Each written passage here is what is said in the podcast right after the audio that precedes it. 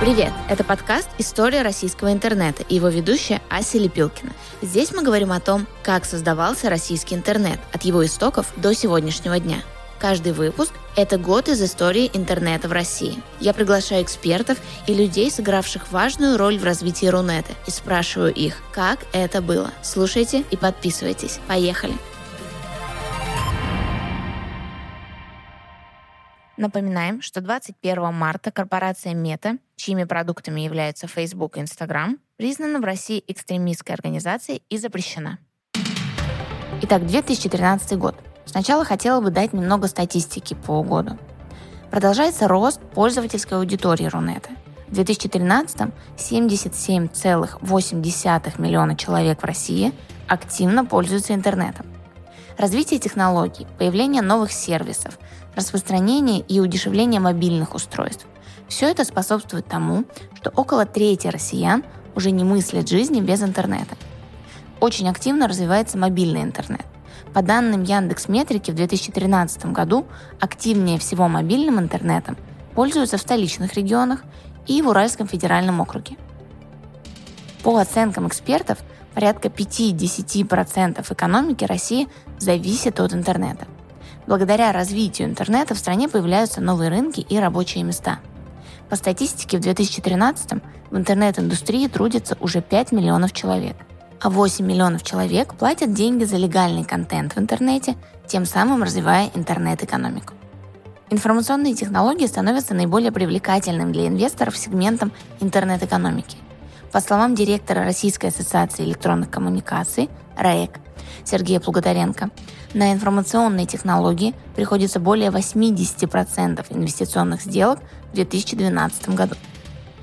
Сегодня поговорим о том, как создавался Telegram, о запуске платформы «Российская общественная инициатива», об антипиратском законе и о первом йотафоне – Напомню вам, что мы, как всегда, очень ждем ваши комментарии, оценки, лайки, подписки. Все это очень сильно помогает в продвижении нашего подкаста. Ну и, конечно, очень приятно получать от вас обратную связь. Также у нас есть телеграм-канал, в котором мы выкладываем фото с бэкстейджа, кружочки, всякие видео, фотографии, анонсы будущих интервью. В общем, там тоже достаточно интересный контент. Ждем вас там. 2 апреля 2013 года общественности и СМИ была представлена платформа РОИ – Российская общественная инициатива. РОИ – это самая крупная инициативная площадка в России – интернет-ресурс, на котором граждане России, авторизованные через поддерживаемую государством систему идентификации граждан ЕСИА, могут выдвигать различные гражданские инициативы, либо голосовать за уже созданные. Долгое время россияне пользовались американской платформой Change.org, созданной в 2007 году. Система пользовалась популярностью, но особого эффекта не оказывала. Большое количество петиций попросту игнорировалось, либо оставалось незамеченными. Было принято решение о создании аналогичной платформы, но российской. В 2012 году Владимир Путин, на тот момент он был председателем правительства, предложил создать интернет-площадку отечественного производства. Ее целью было рассмотрение гражданских инициатив. Принцип голосования за общественные инициативы довольно прост. На сайте есть список предложений. За каждое из них можно отдать голос «за» или «против». Если инициатива набирает 35 тысяч голосов, то она автоматически попадает на хранение в Госдуму. При наборе 100 тысяч голосов инициатива точно будет рассмотрена в Государственной Думе. По словам создателей сайта, больше всего петиций поступает от жителей Москвы и Московской области. На втором месте расположилась северная столица – Санкт-Петербург. Далее идут Ростовская и Свердловская области, а за ними – Пермский край. 2013 год запомнится российской интернет-аудитории как начало активной борьбы государства с нарушением авторских прав в интернете – 1 августа 2013 вступил в силу закон о защите интеллектуальных прав в интернете, известный как антипиратский закон. Закон дал возможность досудебной блокировки доступа к интернет-ресурсу обвиненному правообладателям в размещении нелегального контента, кинофильмов и сериалов. За время действия закона заявление в Мосгорсуд о блокировке интернет-ресурсов подали крупнейшие правообладатели, среди которых были Амедиа, Первый канал и ВГТРК. В результате подвергалось блокировке множество ресурсов. Для удобства правообладателей Мосгорсуд даже запустил тогда специальный сервис, позволяющий оперативно направить такое заявление в электронном виде после регистрации. Для этого требовалась усиленная квалифицированная электронная подпись. В сентябре депутаты «Единой России» внесли в Госдуму законопроект, расширяющий действия антипиратской защиты также на музыкальные и литературные произведения, а также компьютерные программы. А с 1 мая 2015 года в России начала действовать норма о вечной блокировке пиратских сайтов. Такое решение суд может вынести в том случае, если правообладателю удалось доказать в суде, что нелегальный контент размещался на одном интернет-ресурсе два раза и более. После этих мер а, борьба с пиратами активно продолжалась, и 1 ноября 2018 года был подписан антипиратский меморандум. Его подписали правообладатели и интернет-компании Яндекс, Mail.ru Group, Рамблер и Рутюб.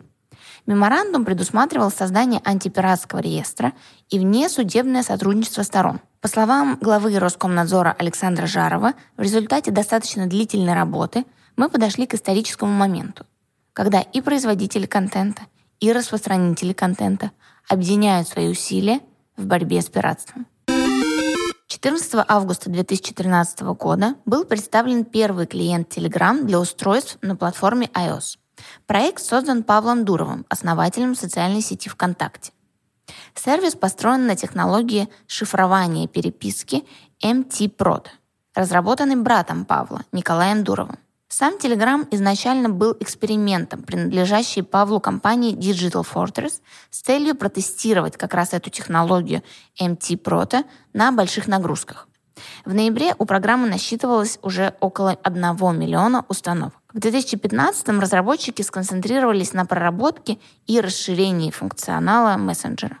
Команда Дурова создала код, который обеспечивает поддержку всеми нами любимых стикеров. Кстати, интересный факт. Изначально приложение предлагало только 14 изображений, не больше. Также пользователям представлялась возможность добавлять картинки уже самостоятельно и также менять их. В 2022 году в Телеграме появился официальный канал Кремля. 7 апреля там было опубликовано первое сообщение. По словам пресс-секретаря президента Дмитрия Пескова, канал будет дублировать сообщения с официального сайта Кремля. В августе 2013 года компания Mail.ru Group начала закрытое бета-тестирование своего облачного сервиса. Компания обещала всем желающим раздать в постоянное пользование по 100 гигабайт бесплатного дискового пространства. Mail.ru не испугало большое количество игроков, уже присутствующих в этой сфере. Поздний старт сервиса компенсировался объемом предоставляемого пользователям дискового пространства. Такие уже популярные на тот момент облака, как Яндекс Диск, Google Drive, позволяли бесплатно пользоваться объемами хранения на порядок ниже. Перед новым 2014 годом Mail.ru провела вовсе беспрецедентную акцию. В течение месяца всем, кто успел зарегистрироваться на облачном сервисе, бесплатно предоставлялось по одному терабайту облачного хранилища. Mail.ru облако совершенствовалось каждый год, добавлялись новые функции, тарифы и все увеличивались объемы памяти. В 2020 году мобильная версия облака даже научилась распознавать разные типы документов и сохранять их, чтобы не искать среди фотографий сканы паспорта, прав и так далее. Стали добавляться алгоритмы машинного обучения, появился встроенный редактор фото. В 2021 году облако Mail.ru получило поддержку VK Connect и стало частью экосистемы ВК. 23 декабря 2013 года состоялся старт межуниверситетской площадки «Универсариум».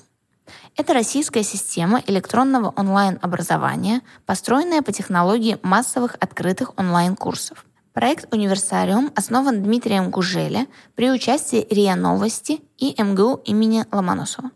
В системе представлены бесплатные образовательные курсы преподавателей ряда университетов страны, таких как МГУ, Московского физико-технического института, Российского экономического университета имени Плеханова и других, а также российских научных центров.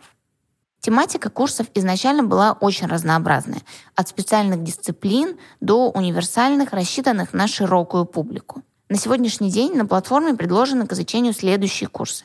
В мире искусства, деловая коммуникация, основы русского языка нашего времени, инструменты проектирования и разработки IT-решений и много других полезных и, главное, очень актуальных курсов. Кстати, если продолжать разговор об онлайн-образовании, то в 2021 году была запущена информационно-коммуникационная платформа «Сферум». «Сферум» — это часть цифровой образовательной среды, которая создается Минпросвещения и Минцифры в соответствии с постановлением правительства РФ в целях реализации нацпроекта образования. Платформу разработала и запустила совместное предприятие Mail.ru Group и ПАО «Ростелеком» цифровое образование. Платформа Сферум призвана сделать обучение, в том числе дистанционное, более гибким, технологичным и удобным. Министр просвещения Сергей Кравцов подчеркнул, что с помощью информационных технологий можно по-другому, более интересно, представить тот или иной учебный материал. Исторические события, математические факты. Все это учитель может выбрать из проверенного и верифицированного контента. И, конечно, огромным достоинством платформы является то, что Сферум является полностью российской разработкой. 27 декабря в продажу в России поступает первый йота-фон от компании Yota Devices. Он стоил 19 900. Йота-фоны также продавались в ЕС и в странах Ближнего Востока. В целом, за историю его существования было продано около 40 тысяч экземпляров. Йотафон получил операционную систему Android, процессор компании Qualcomm производительностью 1,7 ГГц, 2 ГБ оперативной памяти и поддержку сетей связи до LTE включительно. Ключевой особенностью йотафона было наличие второго черно-белого дисплея, выполненного по технологии электронной бумаги. Такой дисплей потреблял совсем мало электроэнергии, за счет чего мог работать до 50 часов, а в авиарежиме до 85 часов. На этот дисплей выводились смс-сообщения, время, электронная почта, пуш-уведомления соцсетей и так далее. Смартфон собирался в Китае, а его отдельные элементы в Тайване. Первый серийный телефон 4 декабря 2013 года премьер-министру РФ Дмитрию Медведеву вручил Сергей Чемезов. При этом глава правительства пошутил. Короче, Apple напрягся. Официальная презентация йотафона состоялась на выставке Mobile World Congress в Барселоне в феврале 2014 года. Сегодня в рубрике «Работа над ошибками» мы с радостью вернемся к Пикабу. О том, как создавался сайт, мы рассказали в нашем выпуске про 2009 год, а сегодня у нас интервью. У нас в гостях Александр Март, руководитель отдела по работе с пользователями. Александр, здравствуйте. Здравствуйте. Рада вас видеть. Спасибо, что уделили нам время. Давайте поговорим немного про то, как вообще появился Пикабу, как все это происходило. Расскажите, пожалуйста, кто занимался разработкой сайта? Максим Хрящев сам всем этим занимался или была какая-то команда? Основная работа, естественно, приходилась на Максима, как на основателя, человек, который придумал, там, затеял всю эту движуху, но на первых порах приглашались именно фрилансеры, э, аутсорсеры и так далее. То есть э, размещались заказы, исполнители и, собственно, с посторонней помощью сайт запустился. Причем на первых порах было достаточно много граблей, потому что а, в те года в целом интернет был меньше. А, соответственно, все совершали ошибки, которые сейчас, допустим, гораздо сложнее совершить. Это ненадежные исполнители и так далее. Порядка двух или трех человек в самом начале пути э, откровенно плохо делали свою работу. Э, но уже примерно с третьего, с четвертого человека начали, начала формироваться будущая команда, когда привлеченные специалисты, э, во-первых, делали достаточно качественно, а во-вторых, проникались идеей этого самого пикабу. А сколько примерно времени заняла разработка сайта, известно? Нет, э, такой информации не сохранилось, э, потому что очень сложно отследить период от возникновения мысли «хочу сделать вот это» до момента, когда ты такой «вот оно готово, вот оно работает». Угу. Потому что хочется же быть максимально честным, в том числе и перед собой. А официальное открытие – это не всегда запуск продукта. Потому что э, запуск продукта часто сопряжен с тем моментом, когда ты понимаешь, что вот у тебя получилось. А это обычно очень разные даты с большим промежутком. Поэтому нет, никто не считал А как пользователи узнавали о, сай- о сайте и приходили на него? Вообще в то время очень популярным решением, очень действенным, по крайней мере, по цене за человека, было обычное привлечение через контекст э, на други, с других сайтов. А, в социальных сетях, в том же ВК закупалась активно реклама для привлечения аудитории. Был еще интересный experience а, с покупкой, э, со спонсированием озвучивания мультфильмов и аниме. Э, у нас недавно всплывала история, как раз некоторые пользователи вспоминали, что пришли на Пикабу благодаря тому, что в конце с... титров э, аниме они получали, собственно, приписку такую. Озвучено при поддержке Пикабу. Все, что было под рукой контекстная реклама, вот аниме озвучивались, ну как озвучивались, субтитры в основном э, добавлялись. Но была еще и, по-моему, и озвучка. Сейчас уже не найти следов. И мы вот э, сейчас как раз некоторые из старых приемов планируем возрождать. А вот в самом начале пользователи приходили, как скоро они начали свой контент размещать? Или они пока приходили, так смотрели, что там происходит, когда активность началась? Если говорить про самые первые посты, то Максим в одном из интервью даже уже самостоятельно раскрывал карты. Э, на первых порах он общался сам с собой. А, ну, это и, классика. Да, и самолично размещал посты от нескольких аккаунтов, а, создавая ту самую видимость, что здесь есть жизнь. А у пользователя редко присутствует страх для публикации какого-либо контента, если он думает, что это достаточно анонимный ресурс. Обычно пользователь, приходя на Пикабу, как раз заинтересован в том, чтобы чем-то поделиться. И у каждого из нас, у любого человека достаточно много историй, а, которые он хотел бы рассказать. Это могут быть как истории личного характера, так и элементарный анекдот, так и самое банальное – произошедшее за день.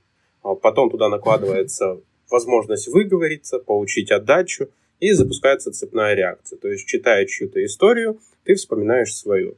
Обычно очень легко подобные вещи провести параллели с разговорами на кухне. Ну, когда кто-то рассказывает историю, вот у меня сегодня начальник ругался, и у тебя ассоциативный ряд срабатывает, и такой, блин, а вот у меня... У меня и... тоже. Да, и пошло, поехало. А кто-нибудь из первых старейших пользователей остался на сайте, не знаете? Собственно, самых первых пользователей мы давно не видели на сайте. Они вполне могли поменять аккаунт, забыть логин, пароль, либо еще что-то. Но на сайте присутствует достаточно активно сейчас пользователи со стажем 10 лет и более. Ну, то есть это тоже достаточно большой период времени. Да, это сторожило. Да. Их можно называть старичками с чистой совестью. И они активны. Некоторые из них э, работают в Пикабу. А можно поподробнее, как это происходил этот процесс? Вообще сейчас достаточно легко будет понять то, как это происходило раньше, если посмотреть на то, как это происходит сейчас. А сейчас приоритет отдается а, работникам, которые либо представляют в целом, что такое UGC-платформы, либо хорошо знакомы с Пикабу. Потому что это гораздо более а, легкий период вхождения в понимание тебе не нужно объяснять, что такое профиль, что такое рейтинг, а как вообще все происходит и с какими проблемами пользователь, допустим, может столкнуться. А, ты его уже обучаешь, собственно, внутренним инструментам и некоторым особенностям, которые не видно во внешней среде. Собственно, по этому же принципу происходил найм и раньше, а, когда особо активные пользователи себя проявляли или выражали желание помочь в чем-то, и это совпадало с потребностями – обычно завязывался контакт, э, происходила какая-то химия, э, собственно, и человек привлекался к работам. А, это не всегда давало положительный результат. Э, бывали естественные осечки такого подхода, в основном связанные с модерацией, потому что это гораздо более сложная тема, чем хотелось бы. А вот по части технической подобралась замечательная команда со старожилов, да, именно пикабушных. Александр, а вот как раз про модерацию давайте поговорим. Когда появилось первое модерирование? А в том или ином виде модерирование существовало с самого начала появления ресурса, потому что само себя модерирование представляет админ-ресурс. То есть, если у тебя есть возможность кого-то забанить или как-то повлиять на происходящее в сообществе, то это уже сам по себе факт модерирования. И первоначально эта задача лежала непосредственно на команде разработки и на Максиме. И вот в конце 2013 года, относительно недавно со старта проекта, и точно очень давно по нынешним меркам, появились первые зачатки модераторов. Это были добровольцы из числа пользователей, которые помогали наводить порядок. Потому что по мере роста количества пользователей, количество ресурсов, которые требовалось на то, чтобы поддерживать этот самый порядок, оно неуклонно росло, и один человек уже переставал справляться с этим. Возникла необходимость привлечь модераторов. А они привлекались изначально по сарафанному радио, по знакомству. Вот, то есть это были непосредственно знакомые люди, которые изъявили желание заняться этим вопросом. И в этом крылась одна из первых ошибок, связанных с модерированием, потому что недостаточно просто хотеть это делать, нужно еще это и уметь. Но шел 13 год, для многих это было в новинку, и точно для многих было интереснее поучаствовать в процессе, чем привнести что-то новое. Ну да, быть причастным ко всему этому. Да, а, и отсюда, собственно, и вылазили все первые проблемы, связанные с модерацией. Изначальный посыл был в том, чтобы навести порядок. А, тезис очень простой, казалось бы, очень понятный. А, был пример других площадок, судьбу которых не хотелось повторять. Хотелось, чтобы было все хорошо, культурно, несмотря на то, что это UGC, и при этом сохранить за людьми свободу самовыражения. О чем хотят, о том говорят. Соответственно, поскольку подход был избран изначально максимально широкий, навести порядок, ничего больше а, не присутствовало, модераторы при этом не являлись специалистами, они просто были своего рода добровольцами, те, кто хотел этим позаниматься. Моделирование происходило следующим образом. Модерируй сердцем, а правила дописывались по ходу. То есть, как ты считаешь правильным, потом под это подгоним практику и на основе этого сформируем правила.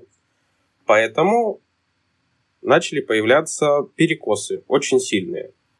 Один модератор считает, что нужно модерировать так, другой модератор считает, что нужно по-другому. А, формируется какая-то личная неприязнь, какие-то коммуникации, которые остаются за порогом какого-то контроля, но при этом влияют на модерирование.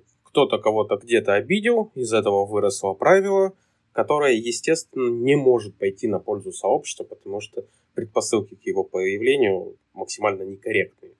Вообще при работе с сообществами очень много вещей, а, которые должны иметь первопричину. Они должны быть структурированы, подготовлены и иметь веские основания большинство вещей, которые делаются вслепую, рано или поздно приводят к ошибке.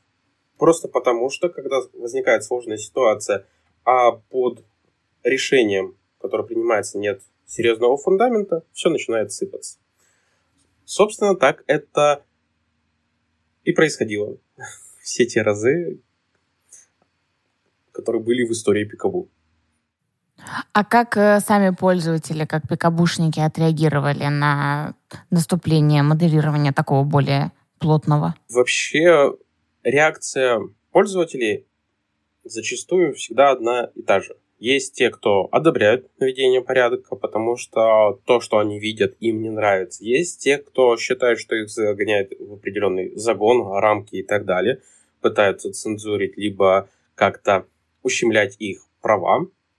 И есть те, кто просто пришел потребить контент, и им до этих разборок нет никакого дела.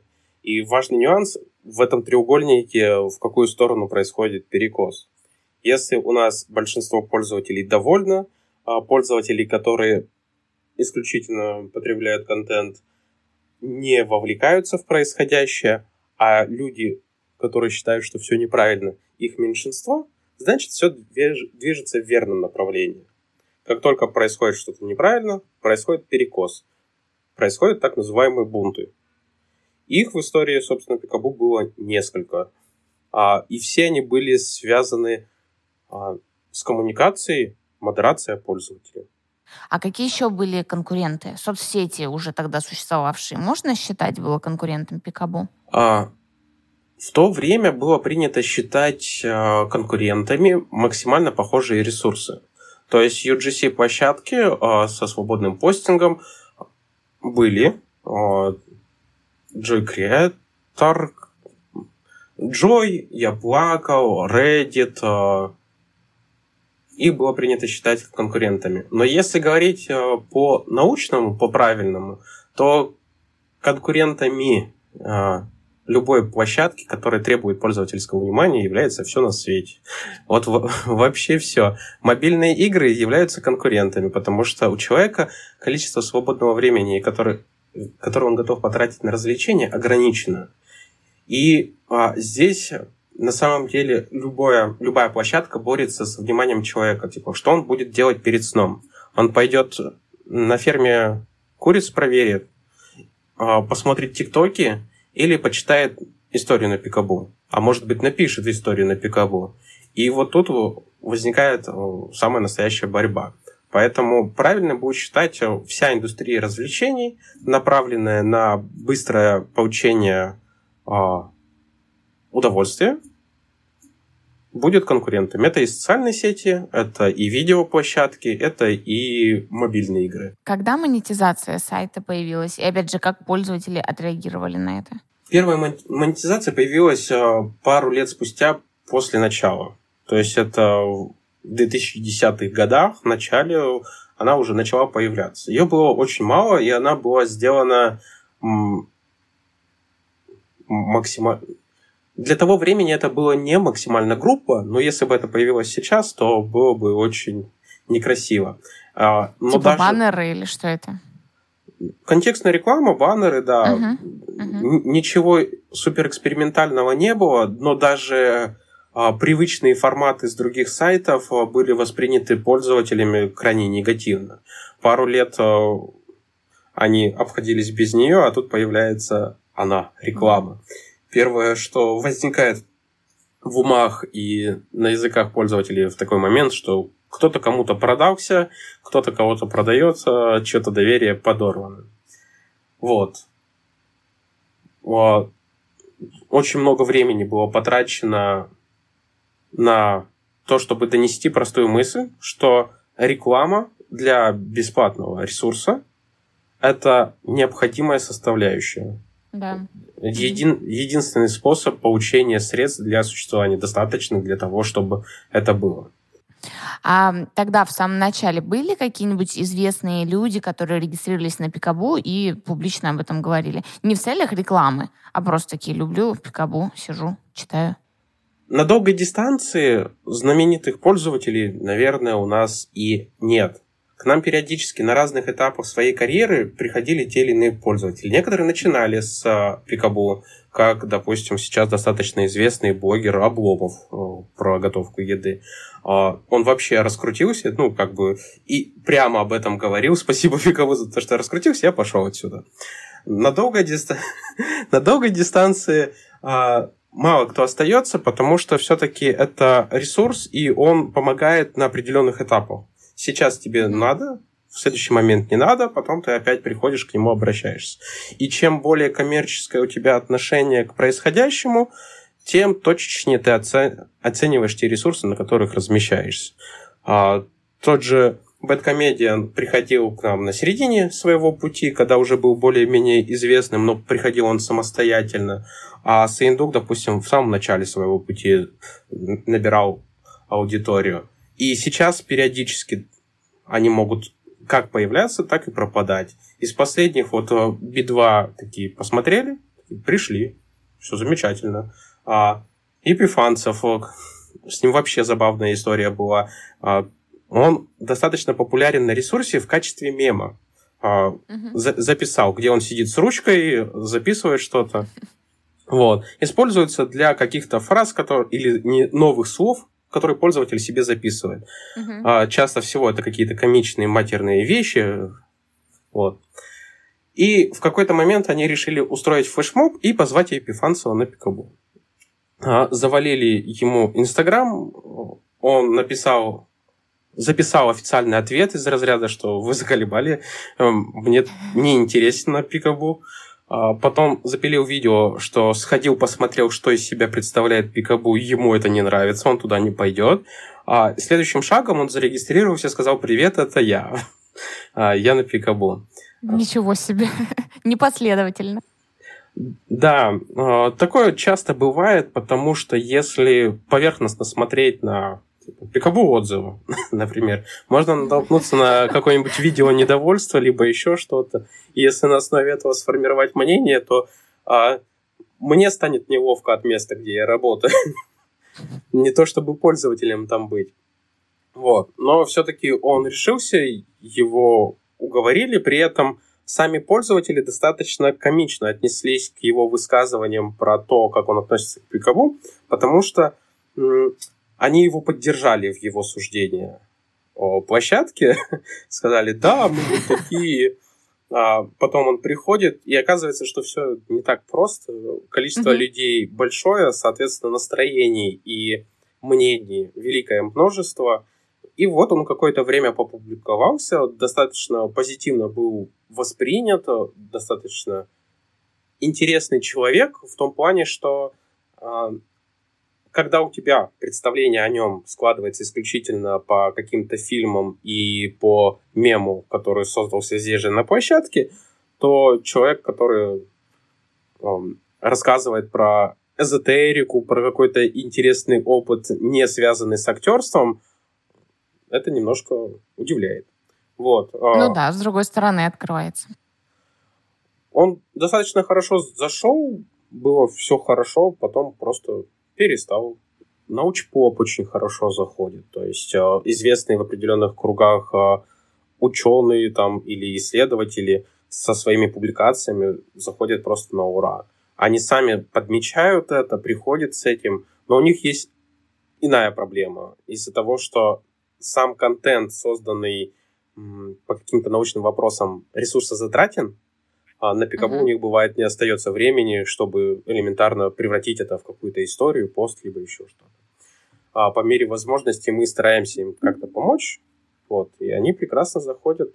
А как, на ваш взгляд, э, изменился контент вот за эти вот 13 лет существования? Никак. А, на Пикабу есть такая история, что первый пост вышел, Потом вышел второй пост, который говорит о том, что первый уже баян. А, дело в том, что в целом пользователи очень... Если мы говорим про усредненного пользователя, то он меняется не сильно. Он обучается, он развивается, у него меняются приоритеты, либо интересы, от чего появляются какие-то перекосы в обсуждении. Но в общем срезе пользователь всегда один и тот же. А, просто он чаще всего вырастает. 14 лет, это, которые будут, это очень долгий период времени. За 13 лет люди рождаются и уже там находятся за год до получения паспорта. Это очень большой промежуток времени. Кто-то за этот период времени заканчивает школу. Естественно, у пользователя, который очень долго находится на ресурсе, меняются интересы. Причем меняются они кардинально. А Несколько лет назад он готов был обсуждать новую комедию, а сегодня его больше волнует то, что непонятная строчка появилась э, в коммунальном платеже. И единственное место, где он может спросить, а это что за фигня, это вообще нормально, а это Пикабу. И, соответственно, люди, которые находятся параллельно с ними, у кого интересы менялись в другом разрезе, такие, блин, это что, ресурс постарел? Это что? А, теперь здесь одни бабки, детки, и куда катится мир, куда катится ресурс. А, но мы проводили эксперимент, мы брали самые залайканные посты, самые популярные, там, самые разные срезы смотрели по годам, и в целом контент даже становится лучше в каком-то разрезе. Нам часто припоминают, что вот раньше было лучше, кисельные берега, вот это все. Лю- а... Любому ресурсу это припоминает, мне кажется. Вот. А поскольку у нас есть GC-площадка, это напрямую связано с контентом, который э, пользуются сами пользователи. Uh-huh. И проводя каждый раз срезы, мы такие, хорошо, что сейчас публикуется не это. Потому что, допустим, э, совсем недавно один из пользователей писал о том, как раньше было смешнее, какие свежие шутки были или еще что-то. И мы открыли один из э, первых годов, а там шутки, которые сейчас вот вообще не зайдут, они будут заминусованы, ну, просто потому что там был uh-huh. период времени с очень плохими нарисованными мемасами, и вот смотришь на контент, смотришь на эти срезы, и кажется иногда, что да, что-то поменялось, потом возвращаешься в прошлое, ну, ничего не поменялось. Тема, да, ну, раньше жаловались на мусор, сейчас жалуются на горячую воду. В целом контент изменился, а темы остались больными. Но те... суть та же самая. Угу. Да. Вот. А, при этом у нас достаточно много пользователей, которые выросли с ресурсом, а, но за это время-то и интернет изменился. То есть с 2009 года а, ваш подкаст как раз и рассказывает о том, как менялся мир за это время. Все поменялось. Это нашло отражение в публикациях, но человеческая природа, она очень инертна, она очень медленно меняется. Александр, мы правильно понимаем, что лента на Пикабу формируется не в зависимости от предпочтений пользователя и того, что он смотрит, лайкает, комментирует, а на основе рейтинга постов в целом по сайту.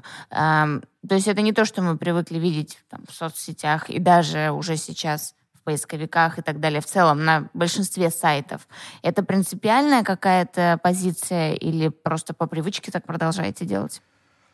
А, изначально именно так все и было. Сейчас структура немножко сложнее. Вообще на Пикабу сейчас существует четыре основные ленты. Одна выделена компаниям, экспериментальный формат, где мы хотим дать возможность компаниям высказываться, рассказывать про свою работу. А, такие блоги. А, три основные ленты для пользователей с пользовательским контентом. Свежие, горячие и лучшие.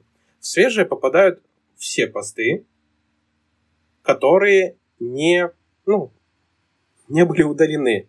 То есть, если ты опубликовал пост, он нарушает правила, модерация его удаляет, соответственно, он выпадает из всех лент, его нигде нет. Далее идет лента горячего. Это основная лента, на которую обычно попадает пользователь, заходя на Пикабу. Алгоритмы выхода в горячее мы не разглашаем, ну, по причине того, чтобы это не абьюзили. А, но они зависят в том числе от рейтинга, mm-hmm. от комментирования, от влияния других пользователей на публикацию. Вот. А лента горячего представляется сейчас всем э, в индивидуальном формате. Большинство постов э, выходит в горячее на общих условиях и показываются максимально широкой выборкой. Но часть ленты, часть из тех постов, которые вы там увидите, как раз будут находиться в рамках рекомендательной системы – популярны, в том числе и на других площадках. Был эксперимент, когда мы пробовали заменять вообще все на рекомендательную систему, но, как вы правильно заметили, площадка не особо подходит под грубое вмешательство в контент и в ленту. И поэтому пошли по своему пути. Часть контента мы стараемся предлагать uh-huh. максимально подходящий пользователю, в зависимости от того, как раз что он лайкает, на что он подписывается, что читает и где комментирует. А без этого в наше время, на мой взгляд, ну, довольно проблематично как а, самому пользователю, так и автору. Потому что я как пользователь хочу а, быть уверенным, что я зайду и увижу контент, который мне понравится. Или я как автор хочу, чтобы мой контент был показан тем, кому он понравится, а не просто любому человеку. И следом идет а, лента лучшего. Это как раз лента, в которую посты попадают исключительно по рейтингу за сутки, самые залайканные посты. Там исключительно максимальный рейтинг. Э, по нему очень интересно как раз смотреть срез, э, что было самым популярным где-либо, когда-либо. А, и как пользователи это выводили в топ. У нас есть авторский контент и не авторский контент, а, соответственно, принесенный из других ресурсов. И самым частым камнем преткновения у пользователей становилось именно то, что становится меньше пользовательского контента или авторского, просветительского контента становится меньше. Что их в какие-то периоды времени вытесняют тиктоки, мемы, западные какие-то перепосты, там, что угодно. И вот когда мы проводили, собственно, почему эти средства и проводили по контенту, а, ничего не меняется в этом мире. Пользователи также любят рассказывать свои истории, самые разные.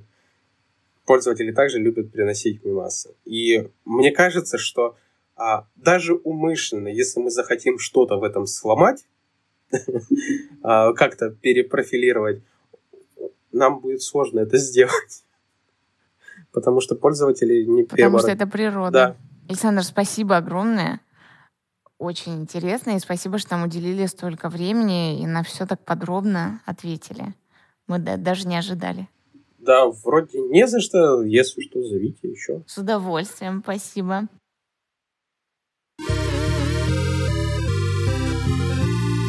А теперь мы перейдем к фан-фактам. Их сегодня очень много. Николай, здравствуйте. Всем привет. Я думал, сейчас скажешь, их сегодня прочитает Николай Маратканов. Это, ну, это очевидно. Ну что вот там это... у тебя? Что там у меня? Как будто на премии врача. Так, э, ну что там у тебя? Сейчас открою. Ты заметил, кстати, что фан-фактов все больше с каждым годом становится от выпуска к выпуску? Так потому что интернет как будто бы с каждым годом становился все веселее, все больше хохмачей туда приходило, которые искали поводов. Таких, ну, как да, я. да, возможно. Вот, и из-за того, что так много хохмачей появилось, мы упустили два важных фан-факта, поэтому мы внутри фан-фактов сейчас сделаем э, работу над ошибками. Это премьера рубрики. Да как пример рубрики? Не было такого. Работы над ну ошибками ну в фан-фактах это модер... не было. Это модернизация рубрики. Это модернизация. Реновация. Пускай будет так. О которой мы тоже поговорим потом в fun фактах. Вот, э, значит, смотрите, два fun факта в рубрике «Работа над ошибками» в fun... внутри fun фактов. Сколько раз я уже сказал фан-факт? Фан-факт, фан-факт, фан-факт. Э, значит, поехали. Как мода повлияла на интернет? С такого заголовка начинаем. В 2000 году Джей Ло пришла на Грэмми в зеленом платье Версаче. Как казалось бы, да, ну, как бы и все. Но это, это платье держалось на добром слове. Эрик Шмидт, руководитель Google в те годы, вспоминал, что запрос Jungle Print Dress стало самым популярным запросом за всю историю его существования. Его это имеется в виду Гугла. То есть, многоуважаемый Эрик Шмидт да, за долгое время существования Google, такой говорит, дай-ка я гляну, что было самым популярным. То есть это Джей Ло. Просто такой сидит, такой, сейчас посмотрю. Сейчас что посмотрю, было что было самым популярным. И просто там Jungle Print Dress. Это, это факт на тему того, что было это все это в 2000 году, а даже до, до, до, до современной истории. Да, но это платье, оно даже и недавно наделало опять фурор, потому что ты его вспоминали на очередной премии, или она его, по-моему, недавно опять надевала куда-то. В общем, повторился опять этот ее дикий хайп, связанный с, с этим сойти. платьем, да. Просто понимаете, в чем дело? В 2000 году в этом платье ее, то есть она такой флор произвела. А прикиньте, если она сейчас его наденет. Сейчас Спустя... это уже никого не удивит. Спустя 22 года. Так нет, ну то есть типа, что она сохранила за 22 года, за 22 года форму. Это вот об этом знаем, да, речь. Да, да, да. Вот это, конечно, да. Она, конечно, любит она похайпиться внезапно. Сначала с Беном Аффлеком сошлась, теперь вот платье старое надевает. Ну, вот. кстати, сход возвращения их отношений с Беном Аффлеком, это тоже был мем прошлого года такой очень распространенный. Но мы о нем поговорим в Да, но я к тому, что она, получается, э, создает э, инфоповоды для мемов. Или просто любит ретро. Итак, поехали. Следующее. Чак Норрис. Чак Норрис трезвеет от бутылки водки. Чак Норрис недавно утопил рыбу. Чак Норрис засунул пальцы в розетку и убил ток. Каждое утро Чак Норрис намазывает нож на хлеб. Однажды Чак Норрис переходил дорогу в неположенном месте и сбил автомобиль. Чак Норрис может растворить воду. Чак Норрис может удалить корзину. То есть вот этот набор панчей, это наверняка знакомые для многих из вас мемы. В этих шуточных фактах Чак Норрис представляется непобедимым, неуязвимым человеком, который может нарушать даже законы физики. Вот. Просто объясню почему. Потому что Чак Норрис на протяжении своей актерской карьеры играл брутальные роли. И в 2005 году на сайте Something Awful э, впервые появились выдуманные факты о нем. И эта шутка быстро набрала популярность, э, начала появляться в других развлекательных сайтах и пабликах и стала мемом. Короче, в общем, что было модно? Вот мы, когда встречали, мы обменивались этими, я помню, э, они были оформлены даже тогда в формате демотиваторов. Да-да-да, на черном фоне картинка да, и белым да. шрифтом надпись. Нет, черной рамкой такой снизу да, надпись да, да. Вот, э, типа, что да, там Чак Норрис настолько крутой, что что-то там что-то. И я помню, даже многие команды КВН ну, подбирали такие штуки, типа, что Чак Норрис такой крутой, что и там вот шел перебор. Вот недавно утопил рыбу, засунул пальцы в розетку и убил ток. Ну, то есть это, это, это можно бесконечно придумывать. Это, это каждый день можно придумывать новое что-то, потому что всякие события же происходят, ну, разные. То есть его можно туда засовывать в актуальность. И он все это может переворачивать. Просто появился такой какой-то пик популярности э, Чака Норриса в 2005 году, и он до сих пор есть. Многие люди об этом помнят, знают и о Чак Норрисе, и о его популярности, о том, как он, о том что он самый-самый брутальный да, человек. Вот. Есть даже человек, Виджей Чак, который взял в честь Чак Норриса э, себе псевдоним. В честь него он взял? Да. Вау. Вот. Да, Виджей Чак, если вы знаете такого, вот это он в честь него взял. Он такой Чака же крутой? Норриса. Чак? Ну, если он это услышит, то да. Если нет, то, ну, не знаю. А, ну, где Чак Норрис и где Чак, Виджей Чак? Ну, как его? Чак на радио, Виджей Чак. А Чак Норрис Чак отдыхает Норрис, уже, наверное. Чак Норрис настолько крутой, что радио слушает его. Да. Пожалуйста, импровизация. Не благодарите. Просто оставьте их, эти э, смайлики аплодисментов в комментариях. Значит, поехали. И теперь мы заходим в актуальное. Все, работа над ошибками внутри фан-факта закончилась. Теперь э, просто врубаем пятую, как Вин Дизель, и топчем в 2013 год. Все, примчали. Поставили на ручник, запарковались. Сначала я ставлю на ручник, потом паркуюсь. Короче, есть такая традиция, появилась она, наверное, году в 11 или 10 я уж не помню, когда, когда стали выбирать слово года. И вот, и, короче, в общем, словом 2013 э, года стало слово «селфи». Селфи, знаете, да? Селфи. Делать селфи. Его выбрали составители Оксфордского словаря английского языка. Селфи — это автопортрет, загруженный в социальную сеть. Это вот либо вы на фронтальную камеру делаете, либо делаете на основную камеру, развернув телефон на себя. Селфи, селфи. Вы знаете, что такое селфи? Просто... Ну, не обязательно загруженный в социальную сеть. Просто селфи можно же не загружать никуда. Но Оксфордский словарь э, определяет это угу. так, что загруженный в социальную сеть. Это уже потом мы э, после 2013 года стали делать селфи вообще на, на прополу. И, и, в общем, да, просто в 2013 году слово селфи набрало такие критические обороты, просто колоссальные, я бы даже сказал, что вот этот оксфордский словарь английского языка решил, что это слово года. Представляете себе? Селфи. Ну, честно, можете представить, что это какое-нибудь не Слово гаджет стало словом года. Давайте немного дополним еще 13 год, что по версии кембриджского словаря словом года э, стало слово upcycling, то есть переработка. Получается, Оксфорд думал про хайп и сделал селфи, а Кембридж. Ну да, мы вообще так немного проанализировали и посмотрели слова года в разные периоды в этих двух словарях. И Оксфордский предлагает такие более популярные на слуху слова, что-то такое более обывательское. Хайповое. Хайповое обывательское. Версии. А кембриджские более серьезные слова. Респект. Так, поехали дальше. Ничего так не бодрит, как с утра метеорит. Челябинск настолько суров, что у них вместо будильника метеорит. 15 февраля 2013 года в 9.20 по местному времени в окрестностях Челябинска упал метеорит. Люди иронизировали над повсеместной паникой и неразберихой, и как результат в интернете появилось множество шуток, фотожаб, посвященных метеориту.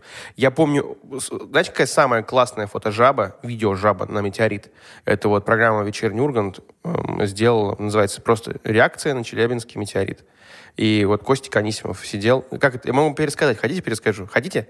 Давай, что там? Ну, мы, конечно Едет... же, в Телеграме это посмотрим. Посмотрим еще. в Телеграм-канале нашем, но здесь просто вам пишу, что вы заинтересовались. Едет человек на машине, едет, едет, едет, а что было дальше, вы увидите в телеграм-канале. Я ожидала более подробного описания. Нет, я только, я только повесил интригу, больше ничего. Идем дальше. 2 февраля 2014 года японский видеоблогер Филси Фрэнк, какой интересный никнейм у японского видеоблогера, э, выложил на YouTube видео. Точка. Заинтригованы? В этом видео четыре человека в странных разноцветных костюмах танцуют под небольшой отрывок из трека «Гарлем Шейк». Гарлем Шейк — это тот самый, который э, Байер, Гарлем Шейк, бруклинский продюсер Байер. Ролик собрал около двух с половиной миллионов просмотров за первую неделю. Сразу после этого в интернете появились сотни, а потом и миллионы подражающих роликов. Я снимался в трех таких. Э, сценарий всегда один и тот же. Вступительные 14-15 секунд. Танцует один человек в головном уборе, обычно шлеме или маске, э, в то время как другие люди в кадре заняты своими делами. После чего все действующие лица в костюмах или почти гол... ну, голые, это редкая история, танц... танцуют, либо совершают хаотичные движения. Ролик длится всего примерно 31 секунду. Вот. У меня к вам вопрос. Вы когда-нибудь снимали Гарлем Шейк? Вот я вам уже сказал, я снимал три раза. Я снимал один с вечерним Ургантом, тоже у нас был Гарлем Шейк. Мы прям всей студии устроили просто сумасшедший оттопыр отвяз. Я был в, в костюме, по-моему, каратиста. Вот. Э, ну, там прикол в этом. То есть, типа, сначала просто вот э, сидит человек, ну, как будто в обычной жизни, а потом это Гарлем Шейк, и начинается вот такой вот разные движения делаешь, хаотичные вообще абсолютно, просто сходишь с ума. Мне такое нравилось. И я вот участвовал в вечернем Урганте, потом в каком-то любительском, и да, и там еще были какие челленджи, ну, может, уже не такие известные, но мы их дальше вспомним в годах. Да, да, да. Если вы участвовали в каких-то челленджах, записывали свои приколы и свои видео, напишите нам. Можете скинуть даже вместе, посмеемся.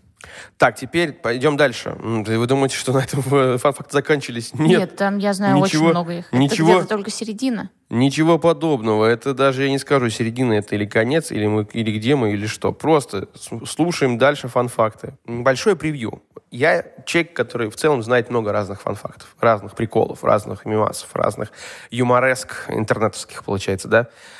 Но есть одна такая юмореска, которая со мной ну, по жизни идет. Звучит она так. Пацан к успеху шел. Не получилось. Не фартануло. Почему всю жизнь с тобой? Ну, потому что всегда, когда я наблюдал какой-то фиаско, потому что сейчас вот недавно появилась эта фиаско, братан, uh-huh. ну, как бы оно для меня слишком молодежное. Всегда, когда кто-то потерпит какой-то фиаско, я всегда подхватывал эту фразу «пацан к успеху шел, не получилось, не фартануло». Шоколад не виноват. Это все оттуда. Шоколад ни в чем не виноват, пацаны. В натуре.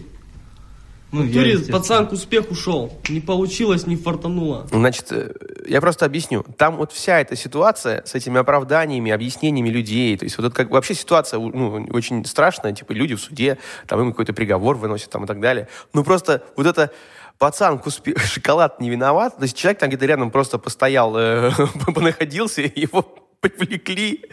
Это не смешно, ну, в жизни, но если мы как будто бы в комедии с мистером Бином, ну, сейчас абстрагируемся, то это хохма. И вот пацан к успеху шел, не получилось, не фартануло.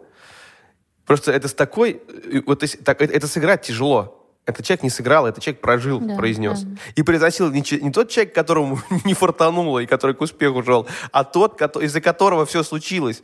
То есть это настолько парадоксальная ситуация, что она всегда меня, конечно, удивляла. А еще просто город, в котором я рос, э, ей был торговый центр, который называется «Успех». И каждый раз, когда мы шли в сторону успеха, кто-то не доходил, потому что это было местом встречи всегда кто-то говорил, что, вообще встречаемся на успехе, да, да, и когда кто-то шел и, и, и не доходил до нас, мы всегда говорили, пацан к успеху шел, не получилось, не фартануло. Фраза ушла в народ благодаря телерепортажу из Пермского суда. Вот. Трех парней там обвиняли, я сейчас не помню в чем. Э, на видео они вели себя очень спокойно, передавали приветы знакомым, шутили. Ну, как бы вели себя достаточно отвязно, скажем так. Расслабленно. Вот. Расслабленно, да. И, в общем, про, у прозвищем одного из них было э, «Шоколад». Все потому, что он уезжал э, с семьей на море и приехал оттуда золотистым загаром. Ну, то есть, типа, шоколадка. Ну, типа... Нетривиально. Да. Вот. И его друг э, произнес судьбоносную фразу, вот ту самую. «Шоколад ни в чем не виноват. Пацан к успеху шел, не получилось, не фартануло». И вот как бы оттуда все это полетело, поплыло. А потом еще блогер Инджойкин, вот легендарный человек, которого никто ни разу в жизни не видел, не знает, кто это, но он легенда российского интернета, господин Инджойкин, наверное, уже сейчас господин уже наверное, тоже взрослеет же. Вот. Сделал ремикс из этого высказывания, и кавер набрал на сегодняшний день больше 12 миллионов просмотров. Это очень хорошая цифра. То есть это может быть в целом, вы такие скажете, да 12 миллионов, вон там, посмотрите, каждый второй блогер может такое провести. Нет, нет, ребята, когда ты выпускался в 2013 году, к 2022 иметь 12 миллионов просмотров на каком-то видео, это топ. Э, я сейчас что вижу вот перед собой? Вижу финишную прямую. Последний фан-факт на сегодня, получается. И вот эта финишная прямая, на этой финишной прямой машет мне рукой наш всеми любимый Жан-Клод Ван Дам.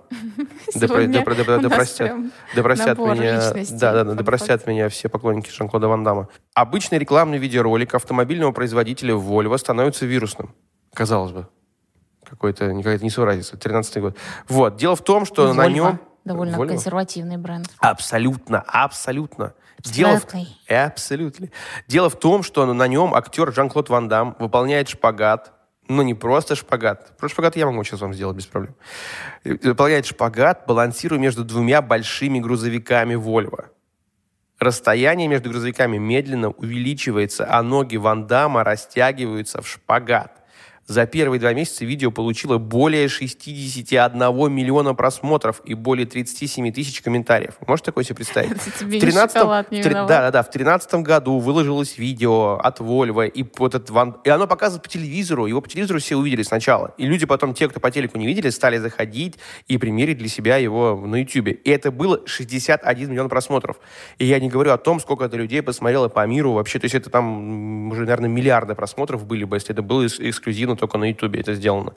Ну, просто э, сам по себе прикол. Потом многие это пародировали. То есть человек, и я даже сейчас вижу людей, которые видят, когда кто-то стоит на шпагате и говорят, о, как Ван Дам, а может так на машинах? И люди так на велосипедах делали, люди так делали на самокатах, люди так делали на чем угодно, потому что это реально стало, стало вирусом.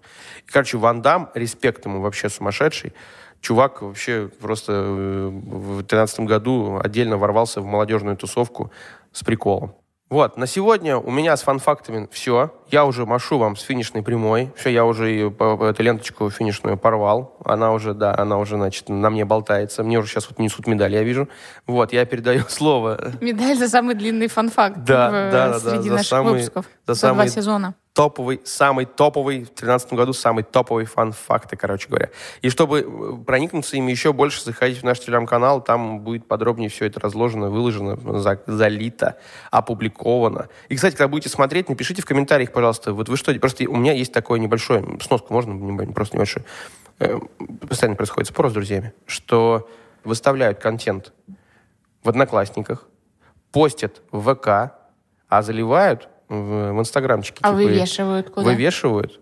Там же где-то, наверное, в однокласс... Ну, просто я реально помню, у меня был постоянный спор, у меня были мои друзья, ровесники, которые говорили, выставил, я выставил сейчас фото, мне мама так говорила про одноклассники, и это нормально. Вот вы что делаете с контентом? Выкладываете, заливаете, публикуете, опубликовываете, постите, выкладываете, что там, э, выставляете. Ну вот что вы делаете с контентом? Как, какой глагол вы применяете? Мне это очень интересно. Можно небольшой, раз даже такой гигантский фан-факт уже, можно я на правах человека, который уже сколько там лет подряд э, выпусков э, это все вам заморачивает, давайте мы такой вопрос зададим. 19 лет подряд ты уже делаешь да. фан-факты. Неплохо, неплохо, неплохая цифра. Вот, в общем, все, всем передаю привет и передаю слово Асе, пожалуйста. А ты еще шпагат обещал, может какой-нибудь тоже челлендж тогда, типа если у нас наберется 20 комментариев в телеграм-канале, то ты нам запишешь пока... На кружочек. На кружочек. С удовольствием. Прокомментируйте, пожалуйста, ради такого. Вот давайте, если вы накидаете много комментариев на тему того, кто, как опубликовать, а, выложить, запостить, э, выставить и так далее, своих, своих глаголов, если мы наберем 100 глаголов разных от вас, от разных людей, я делаю шпагат в прямом. Нет, ну просто мы снимем кружочек со шпагатом. Ну, честно говоря, ты себя, конечно, сейчас обезопасил 100 глаголов, но я предлагал 20. Ну, ладно.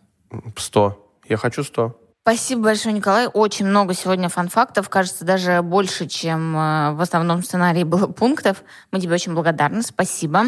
Э, хочу еще напомнить. Ты сказал про телеграм-канал, про то, что мы туда выкладываем приколы, всякие там видео, наши кружочки и так далее. Э, он очень полезен также тем, что вы можете нам писать в телеграм-канал, если вдруг мы забыли упомянуть какую-то важную информацию в наших выпусках. То есть не забывайте, у нас есть рубрика «Работа над ошибками», и в ней, как раз мы говорим обо всем том, что мы упустили в предыдущих выпусках. И один из методов напомнить нам о том, что было упущено, это телеграм-канал. Можете заходить туда, под любым постом писать комментарий. И мы всегда с радостью, во-первых, читаем, смотрим, во-вторых, отвечаем и потом исправляемся в работе над ошибками. И хочу отметить нашего постоянного слушателя, наконец-то мы о нем говорим, Александр Либертайм. Он очень поддерживает наш подкаст, комментирует практически все наши посты в ВК, э, много накидывает полезной информации, статьи, какие-то факты, которые также помогают в подготовке наших сценариев. И мы ему очень благодарны. Александр, я уверена, что вы это слышите. Спасибо большое. Вот передаем вам всей команды привет. Да, я передаю тоже привет. Я здесь. Я здесь все это время находился. Вот, надеемся, что вам будет приятно. Э, спасибо большое, что послушали наш выпуск про 2013 год. Э, как всегда, ждем ваши комментарии, лайки, репосты и все, что только возможно. Напоминаю, что мы представлены на всех платформах, на Apple Podcast, Google Podcast, на Яндекс Музыке, ВК, на Ютубе. Везде вы можете нас послушать, где-то даже посмотреть. Так что подписывайтесь. И всем спасибо. Чао.